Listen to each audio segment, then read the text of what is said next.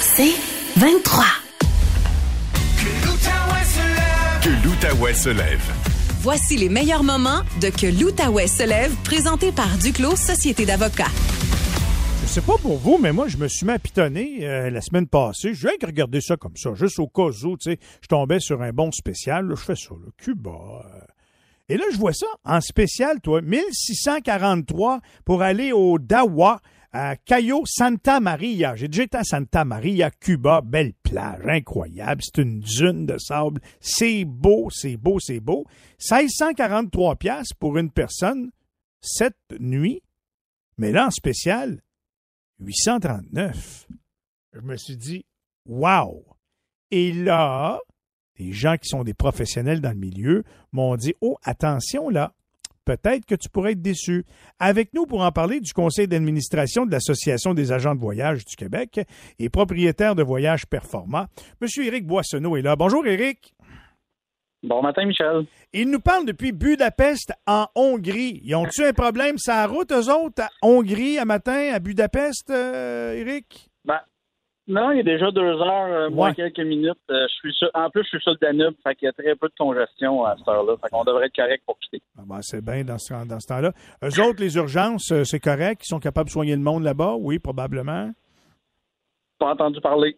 Pas Pas, entendu parler, pas autant que chez nous. Oui, oui c'est ça, pas de problème. Puis la température, ça ressemble à quoi là-bas, là? Euh, beau ciel complètement dégagé, un 18-20 euh, ce, cet après-midi. Donc, Ah. euh, super bien pour découvrir une belle ville. Ben, nous autres aussi, là, c'est nuageux. 15 à 20, non, pas vrai, 20 à 25 mm de pluie aujourd'hui. Pas payé quand même. hein. Oh, OK. Ouais, Je vais rester où je suis. Oui, tout à fait, tout à fait. Là, tu as compris, hein, dans mon introduction, j'ai vu ça en spécial. Écoute, moi, de ces prix, Cuba, je me suis dit, il faut que j'appelle Eric, tabarouette, c'est vrai, qu'est-ce qui se passe? C'est, hey, c'est la deal du siècle. Ben, c'est oui, c'est le, le- il y a des bons prix parce qu'il faut vraiment choisir ces hôtels actuellement à Cuba. Ils sont après rattraper le problème. J'ai su qu'ils ont signé des ententes commerciales avec la Belgique, l'Espagne, mais il y a plusieurs, certains hôtels qui ont des problèmes d'approvisionnement, surtout au niveau des céréales, parce qu'il faut savoir que Cuba s'approvisionnait 100% de leurs céréales en Ukraine. Ah. Donc, euh, ils ont un gros problème d'approvisionnement. Ils sont après refaire des, des stratégies commerciales. Ça semble fonctionner. Il y a des hôtels qui ont rattrapé un certain niveau, mais on voit l'ampleur. C'est vraiment important de choisir son hôtel. C'est plus juste le prix. Parlez à un professionnel, choisissez votre hôtel. C'est vraiment important. Mais là, c'est bien beau les céréales, mais moi, quand je vais à Cuba, je veux dire, je veux pas être méchant, je mange pas juste des céréales, je mange bien des affaires, genre de, tu sais, je me rappelle, mon dernier voyage à Cuba, j'ai mangé les deux mêmes affaires toute la semaine. Du spaghette et puis de la pizza. J'ai mangé, c'est ça, j'ai mentionné céréales, mais n'oubliez pas qu'il y a farine aussi. Donc, farine égale pâte, égale pizza, égale euh, des problématiques dans la chaîne alimentaire. Donc, c'est vraiment le côté approvisionnement qui est un peu problématique. Mais il faut, et ça, je veux pas euh, affoler tout le monde. C'est pas tous les hôtels. Ça reste que c'est Cuba. On sait, on sait qu'un voyageur qui va à Cuba ne s'attend pas à voir le 5 étoiles du Mexique. On va là pour les plages, pour le peuple, pour la, la, la dune de sable, comme tu mentionnais, Michel mais choisissez, c'est encore plus important de choisir son hôtel, choisir la chaîne d'hôtels, c'est vraiment important actuellement. Parce que le problème est dans l'alimentation, notamment en raison de la guerre en Ukraine. C'est un des points, euh, lorsque j'étais là-bas, je suis allé euh, à deux reprises euh, en plein milieu de l'été, puis juste il y a quelques semaines. Et puis, c'est ce que les gens nous disaient là-bas. Ils ont un problème d'approvisionnement. Euh, pour les gens qui sont euh, connaissants de Cuba, la cristal, c'est rendu euh, une denrée rare. La bière cristal, c'est une denrée rare. On boit de la bière belge et de la bière espagnole euh, la moitié du temps actuellement à Cuba. Donc, euh, Incroyable, hein? ça la- le manque en. Ouais. La, la Crystal, tout le monde, tout le monde l'aimait très bien. Euh, là, Cuba, c'est une chose. Merci du renseignement. Puis là, ben, on vérifie. Qu'est-ce qu'on fait? On appelle là-bas pour savoir. euh, vous autres, les agents de, de voyage, est-ce que vous le savez? Euh, là où c'est problématique ou pas? Parce que, hey, je je serais pas content de payer le plein prix pour mon voyage actuellement, puis d'arriver là-bas, puis il n'y a pas de pâte, puis il n'y a pas de pizza. Là. Je serais, je serais vraiment pas content, Eric. Là. Ben, la COVID, la COVID a déjà prouvé qu'à même prix qu'Internet, il y a un conseiller qui est capable de vous répondre. Le même rôle qu'on a dans, dans la crise actuellement. Je n'appelle pas ça une crise, mais les, les- les faiblesses, les va-et-vient dans, la chaîne d'approvisionnement à Cuba, on a, nous, établi, et presque tous mes, mes collègues euh, propriétaires, on a établi une liste d'hôtels avec lesquels on sait que la problématique va être beaucoup moins marquée. Donc, le même prix qu'Internet, consultez un professionnel, appelez votre agent de voyage, dites-lui vo- c'est quoi votre projet, à quoi vous attendez, puis on va être capable de vous guider sur le bon hôtel, parce qu'il y a des hôtels, je vais faire un parallèle, chez nous, il y a des hôtels qu'on ne vend plus du tout. Si quelqu'un appelle, me demande un hôtel, je le vends pas. Je m'excuse, j'aime mieux perdre une vente que d'envoyer quelqu'un puis qu'on se retrouve avec un- une problématique euh, une problématique de, de, de plainte au retour et tout ça. Fait qu'on a éliminé certains hôtels dans le catalogue. OK, Cuba, c'est une chose. Y a-tu d'autres destinations dans le monde qui sont problématiques, de- que, que dignes de mention aujourd'hui? Non, digne de mention, c'est vraiment celle-là qui est la problématique la plus courante actuellement. Puis comme je dis, je veux pas affoler tout le monde. C'est pas la catastrophe d'aller à Cuba, mais il faut le choisir. Le, le- le- le terme important, c'est de choisir son endroit. On-tu le droit d'amener ça des pâtes, mettons, nous autres, euh, là-bas? Tu sais, je- non, non, mais je pose une question. Je veux dire, tu sais, y a-tu moyen? Non, pas, ça marche pas. On peut pas Ah, passer oui, le pire, le- oui, euh, le pire, c'est que les, les, les Cubains vont laisser passer euh, certains produits alimentaires.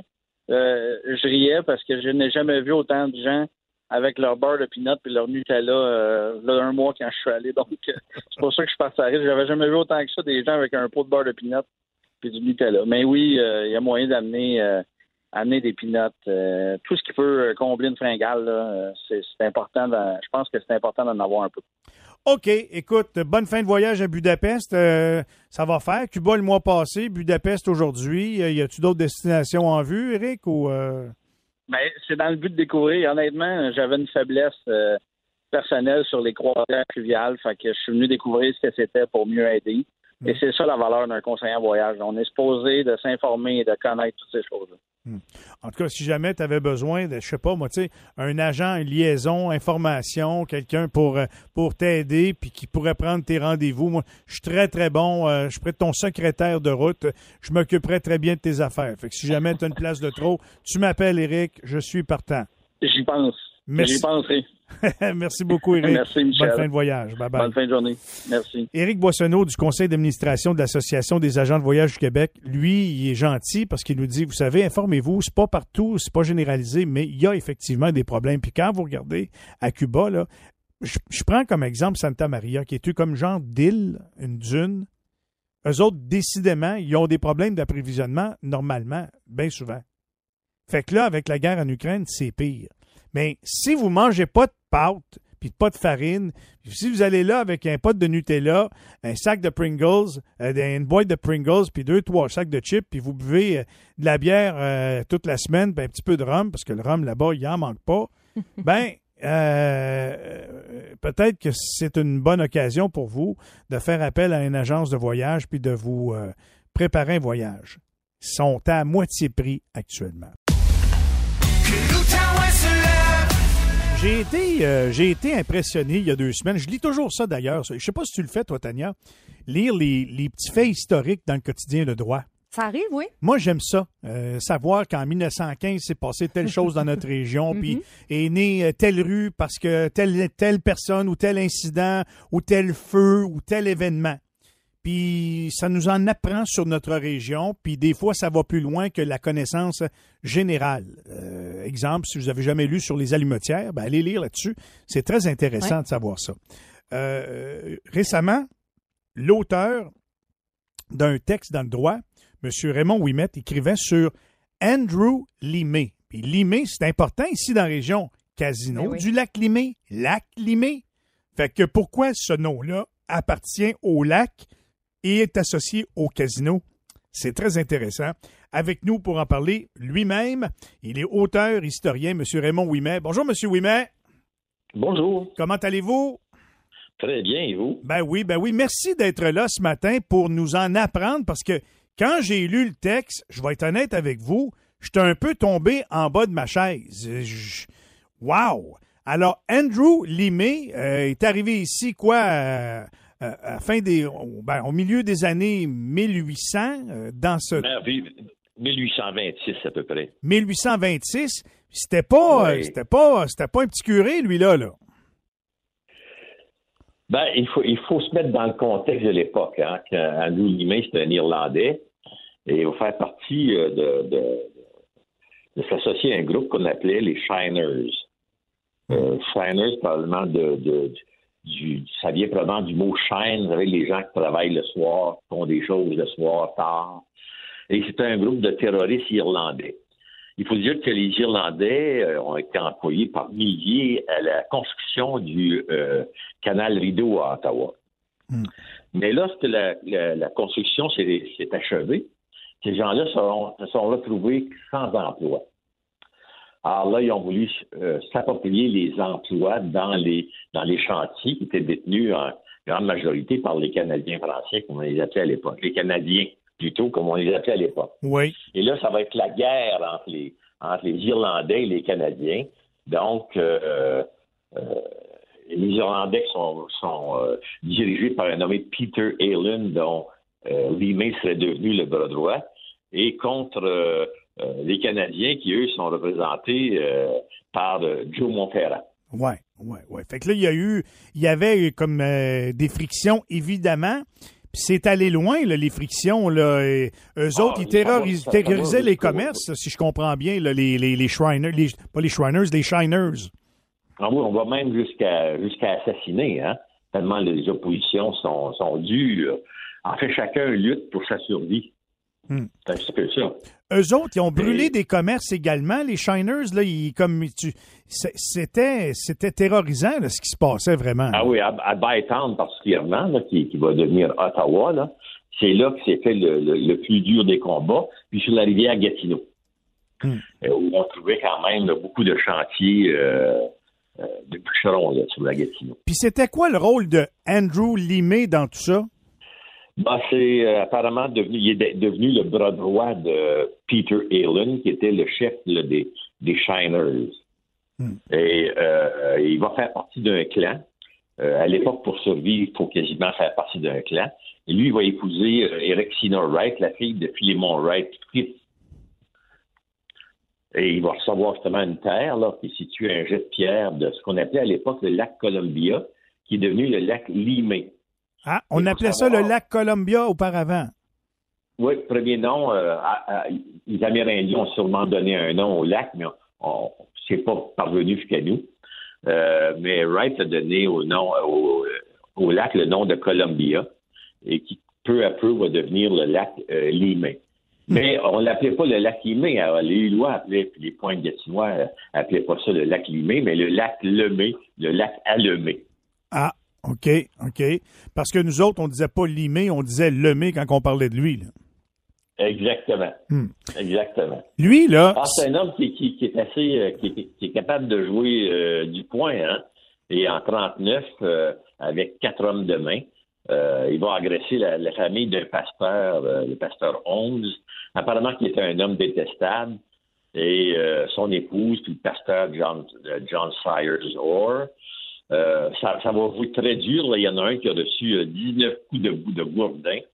Euh, et il va être accusé tout simplement de, de, de, de, de fait avec euh, l'intention euh, de tuer. Alors, la chose assez éton- éton- étonnante, c'est qu'il doit y avoir un, un procès à Limé, et c'est à Montréal. Il faut savoir qu'en 1839, il n'y a pas de policiers dans la région. hein. ah non? Ah, ben non. À- Essayez d'imaginer aujourd'hui la ville de Gatineau sans policiers ça jouerait dur, je pense. Hein? ah, ça jouait dur à l'époque. Il doit avoir un, procès euh, qui à, à Montréal. Et étonnamment, le procès ne se fera jamais. Imaginez, vous êtes accusé là, de l'intention de, D'avoir tué quelqu'un. Ouais. pas de procès. Et on, on trouve que deux raisons à ça.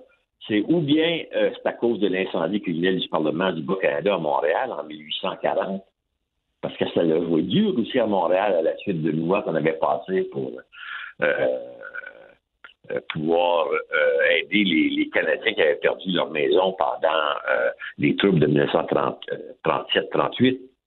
Ou bien il y a eu des fortes pressions exercées sur l'appareil judiciaire. Et ça se faisait assez régulièrement, malheureusement, à cette époque-là.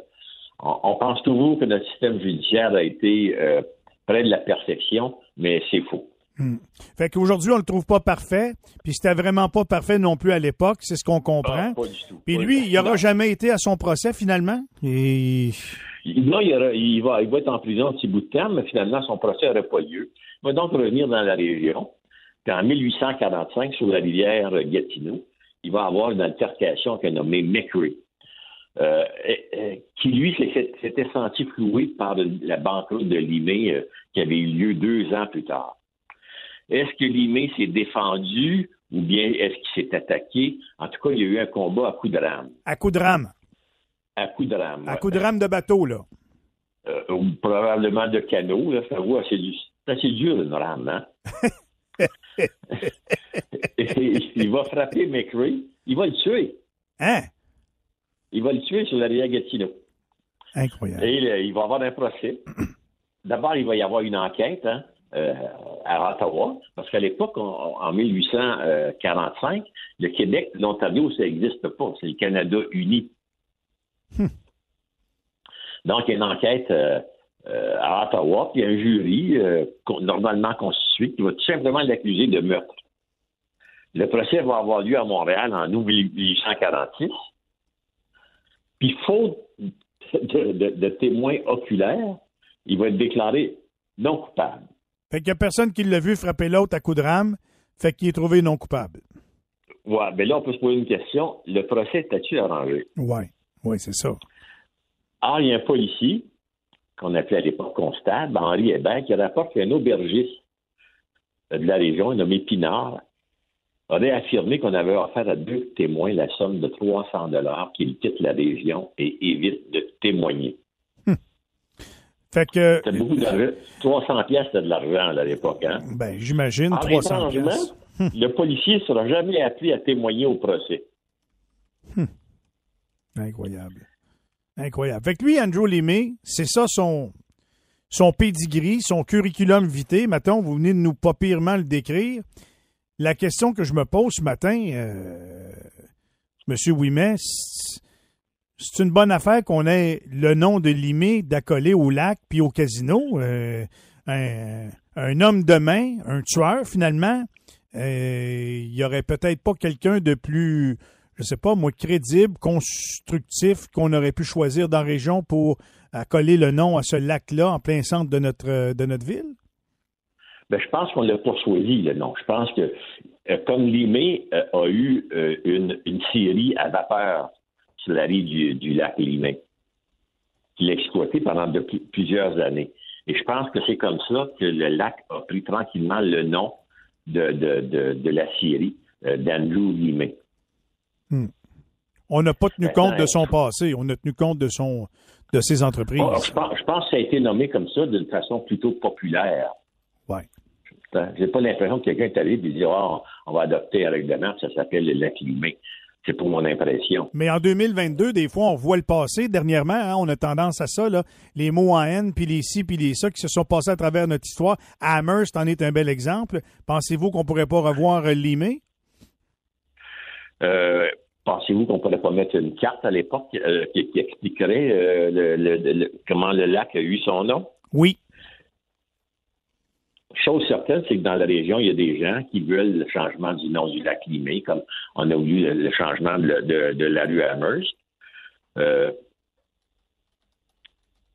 en tout cas, il faut y réfléchir. Très intéressant. Il faut Euh, savoir qu'il y, a eu un- il y a eu un retour du balancier. Hein? Euh, euh, il avait beau être un bonhomme violent, mais soit dit en passant, le père Reboul, qui est un des fondateurs de, de la ville de Hall, euh, ben, il ne prenait pas pour un assassin. fait qu'il le fréquentait. Ils ont, fondé ensemble la commission scolaire indépendante en 1866. Mais avec le temps, euh, euh, le- il y a eu, comment je dirais ça, le passé l'a rattrapé. Et il a été attaqué par deux hommes un soir de 1868 et il a été assassiné. ah, il est assassiné lui aussi. Il est finalement un assassin qui a été, euh, qui est mort lui aussi assassiné. Fait que, Fait sans attention, un assassin, mais il n'a jamais été prouvé qu'il était assassin. Selon la justice, il est resté innocent. oui, je comprends, je comprends. Moi, je suis dans les théories, moi, là. là. Dans les théories, hein. Vous connaissez peut-être la question de quelqu'un qui se promène sur la rue qui demande euh, à quelqu'un où est le palais de justice. Et l'autre de répondre, ben, savez, je peux vous dire où est le palais, mais la justice, je ne sais pas. Ah, c'est trop bon. Monsieur Ouimet, merci beaucoup. Ah, il faut refaire ça. Il y a des choses dans la région qu'on a besoin d'apprendre, qu'on a besoin de savoir. Merci de nous avoir Ben, instruits. si de... vous allez sur mon blog, vous allez en trouver beaucoup. Bon, ben, écoutez, euh, donnez-nous, euh, donnez-nous les coordonnées. Je veux, euh, je veux vraiment que les gens puissent aller, aller lire ça, ou voir ça, c'est intéressant. Comment on fait pour aller sur votre blog? Ben, c'est simple, mon nom, Raymond Tradunion Ouimet, point E, mon site.com. C'est fait, c'est dit. Encore une fois, gros merci, Monsieur Ouimet. À bientôt. De rien, au revoir. Au revoir. Raymond Ouimet, historien et auteur. C'est mon préféré. C'est comme un cours concentré sur un personnage ou un événement. C'est un voyage véritablement dans le temps, dans les années 1800, pour savoir pourquoi on l'appelle le lac Limé. Je trouve ça bon, moi. Je trouve, je trouve- je trouve content de savoir ça. Ça vient de changer ma perception à jamais, voyez-vous. On va parler d'elle dans 100 ans comme étant la rose à la radio, dans l'Outaouais. Ah oui, hein? Hum, avec sa tuque bleue ce matin. Le lac Tania, peut-être un jour? Peut-être un jour, Oh c'est ton. hein, on va appeler ça Radio Tania, je sais pas.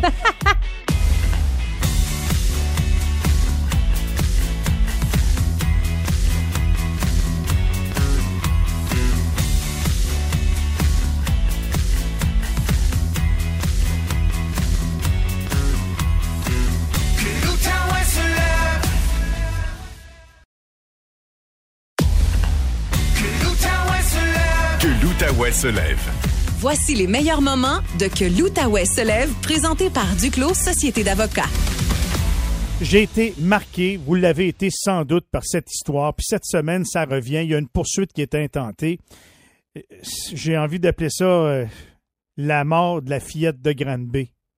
La désormais célèbre fillette de Granby.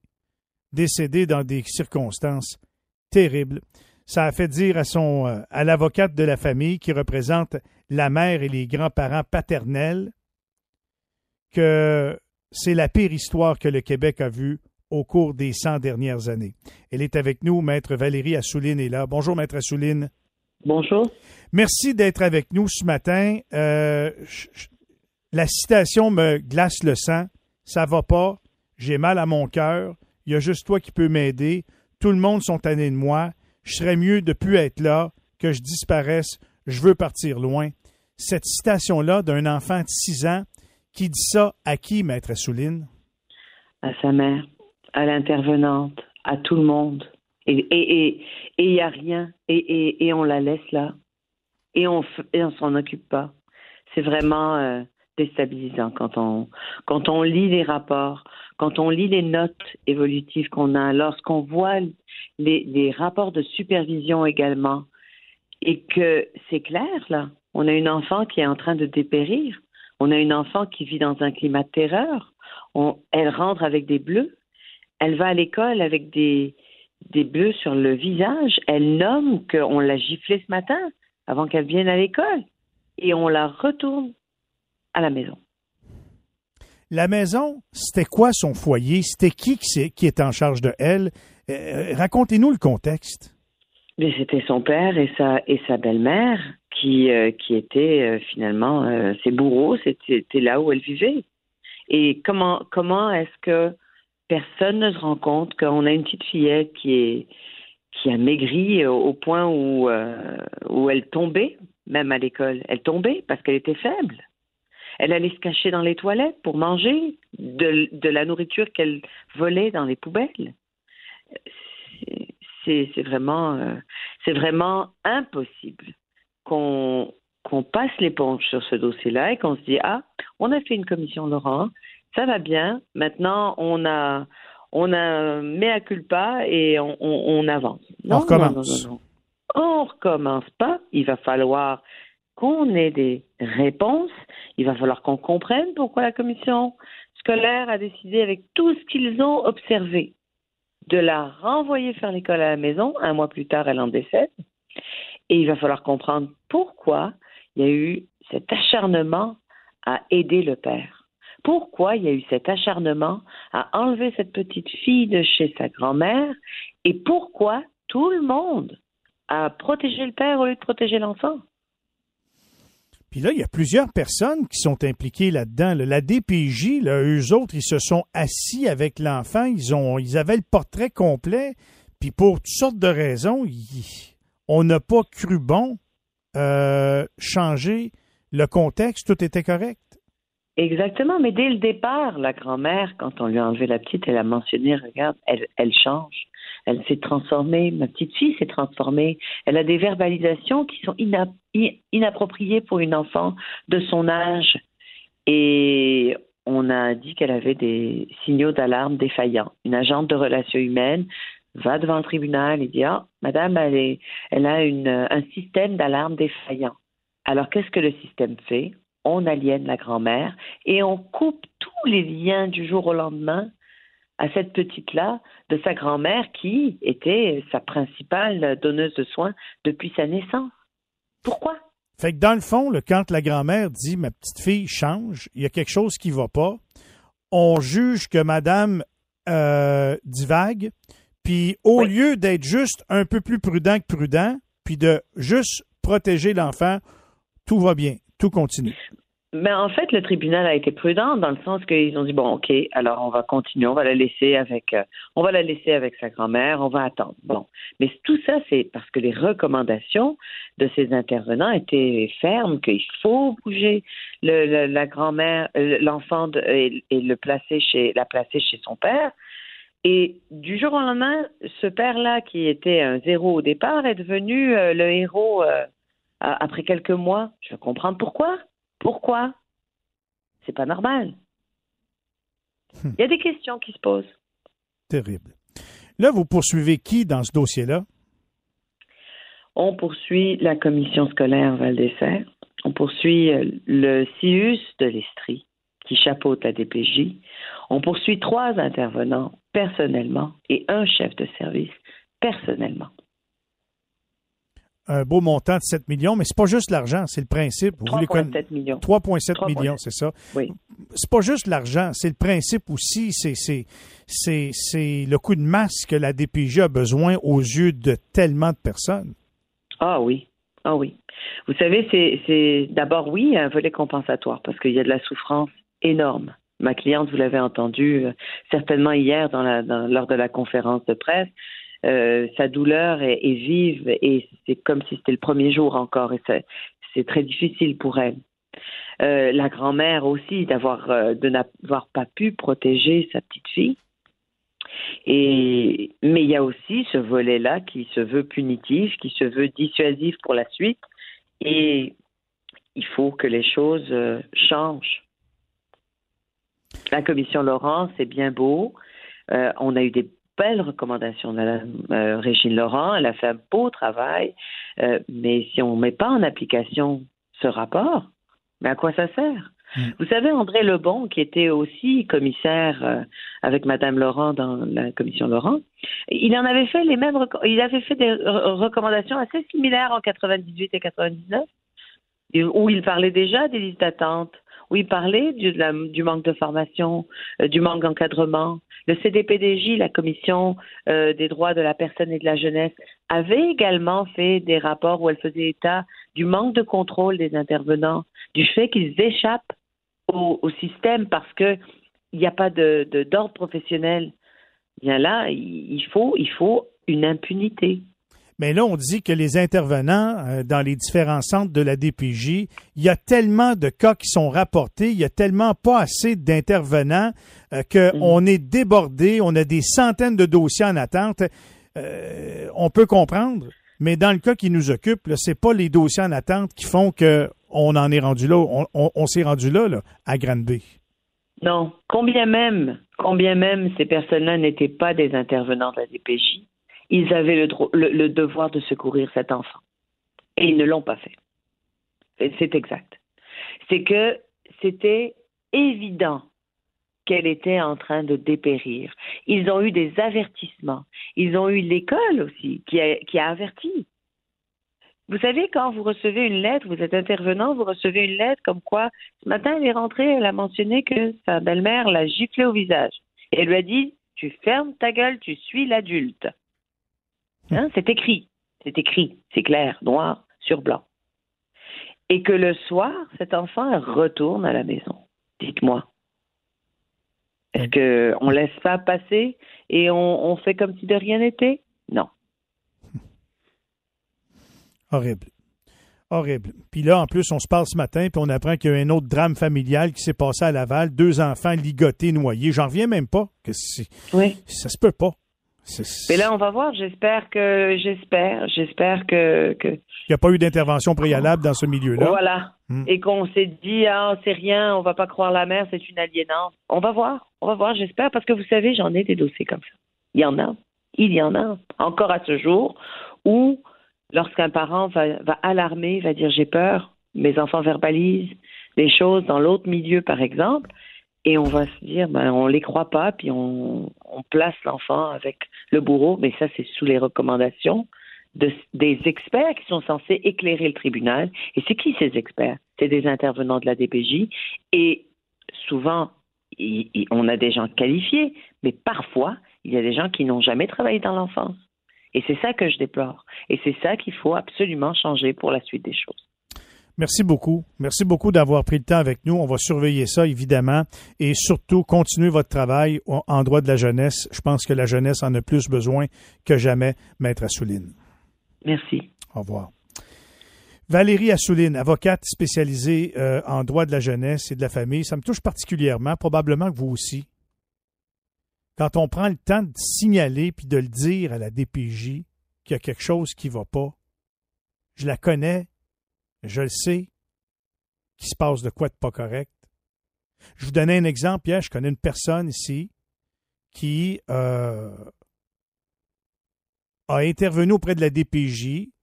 Son enfant a dit des choses à la DPJ, mais malgré tout, le papa criminalisé continue d'avoir des droits de garde.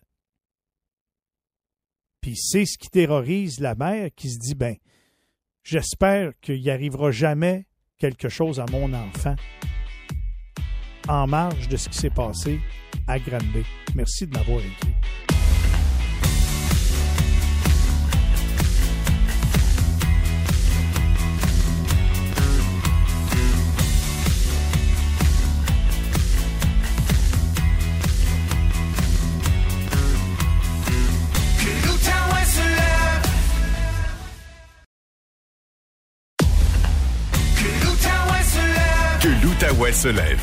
Voici les meilleurs moments de Que l'Outaouais se lève, présenté par Duclos Société d'avocats.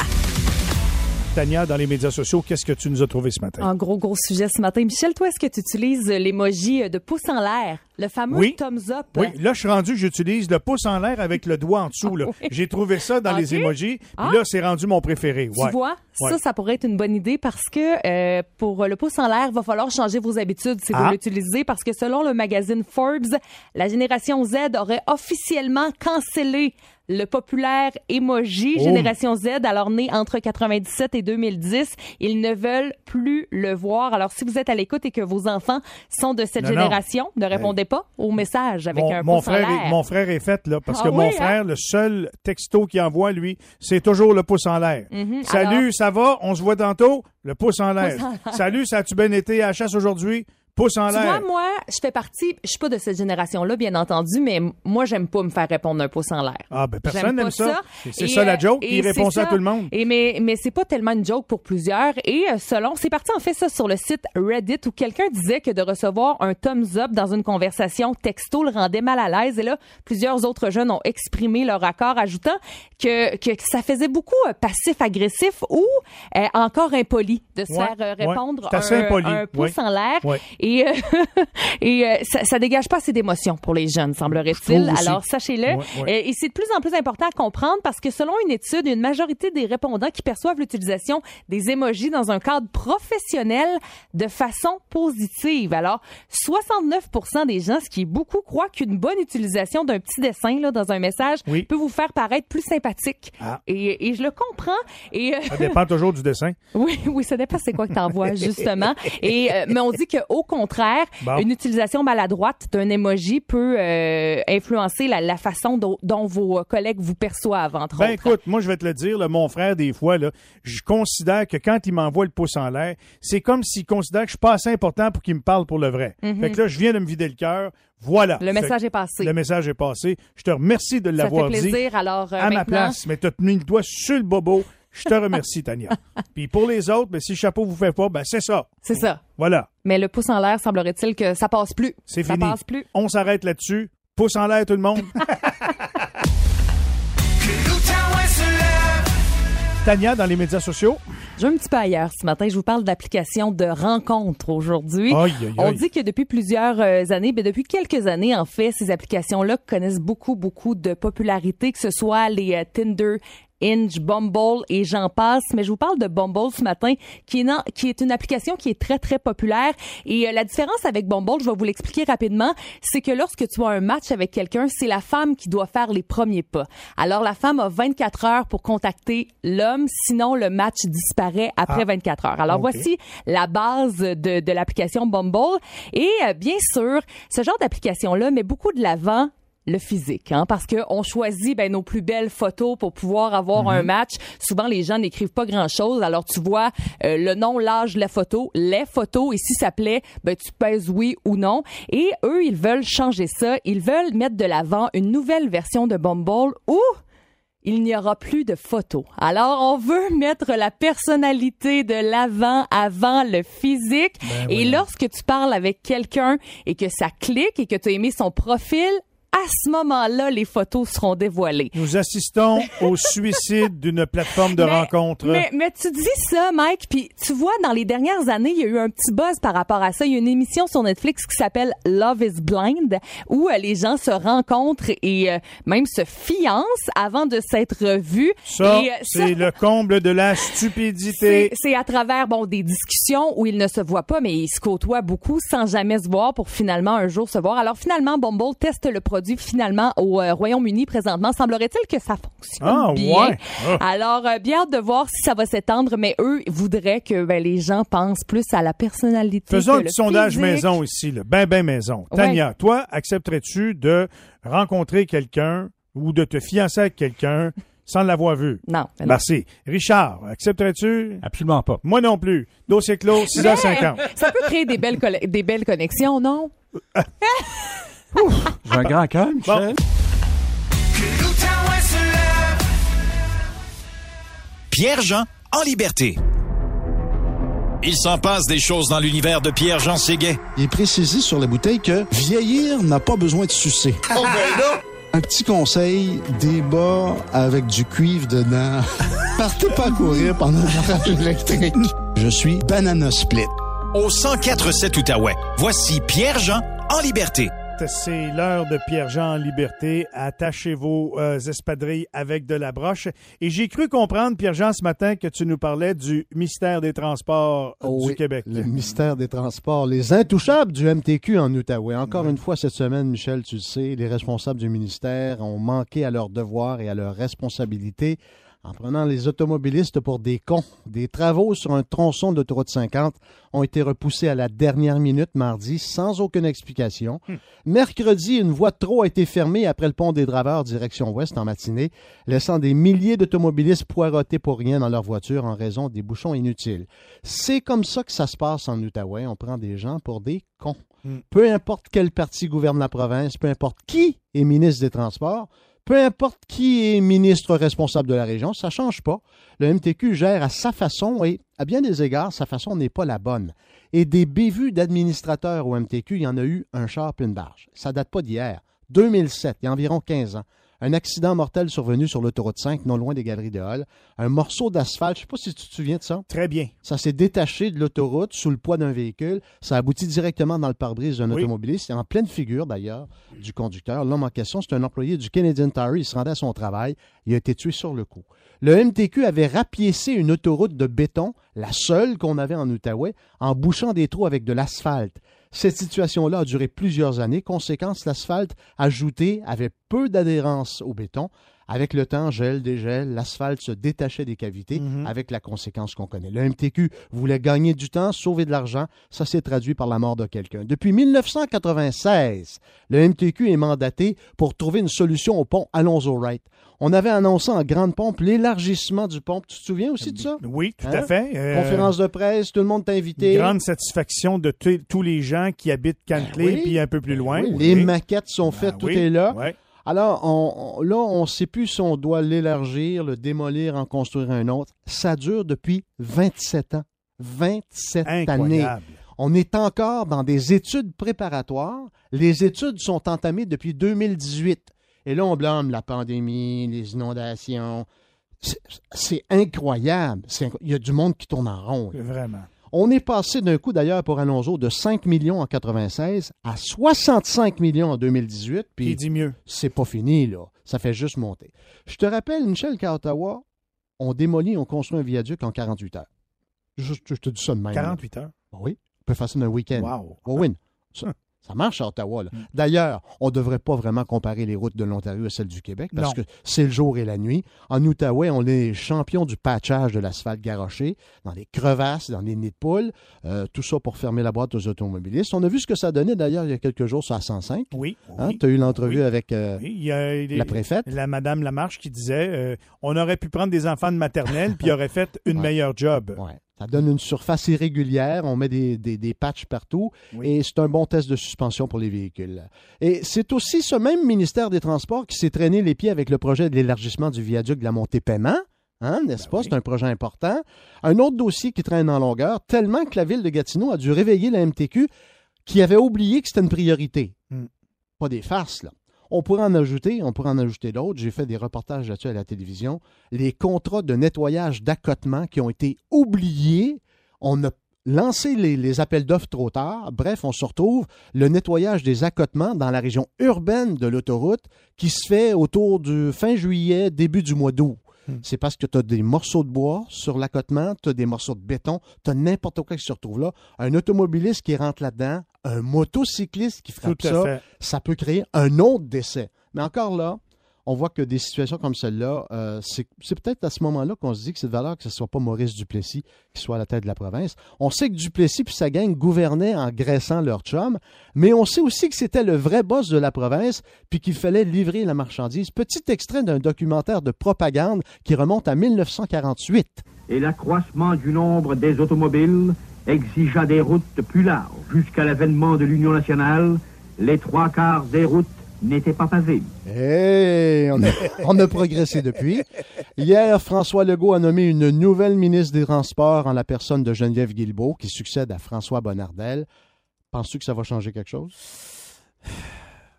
J'ai envie de dire que oui. T'es un éternel optimiste, toi. Je sais que non. Ouais, c'est ça. Et dans le fond, là, c'est l'humoriste Jean-Michel Anctil qui a raison. Tu te souviens-tu de son personnage, Rato? Ben oui. Ouais. Ben oui, qui ne se souvient pas de Rato? Ouais. C'est qui le cave? Je pense que c'est toutes nous autres, le cave. Ah, Pierre-Jean, merci beaucoup. Tellement bon, tellement apprécié. Très bonne réflexion. Merci beaucoup de l'avoir dit. J'espère que vous avez que- pigé quelque chose, les gens du ministère des Transports du Québec en Outaouais. Que l'Outaouais se lève avec Michel Langevin. En semaine, 5h30 au 1047 Outaouais. C'est 23.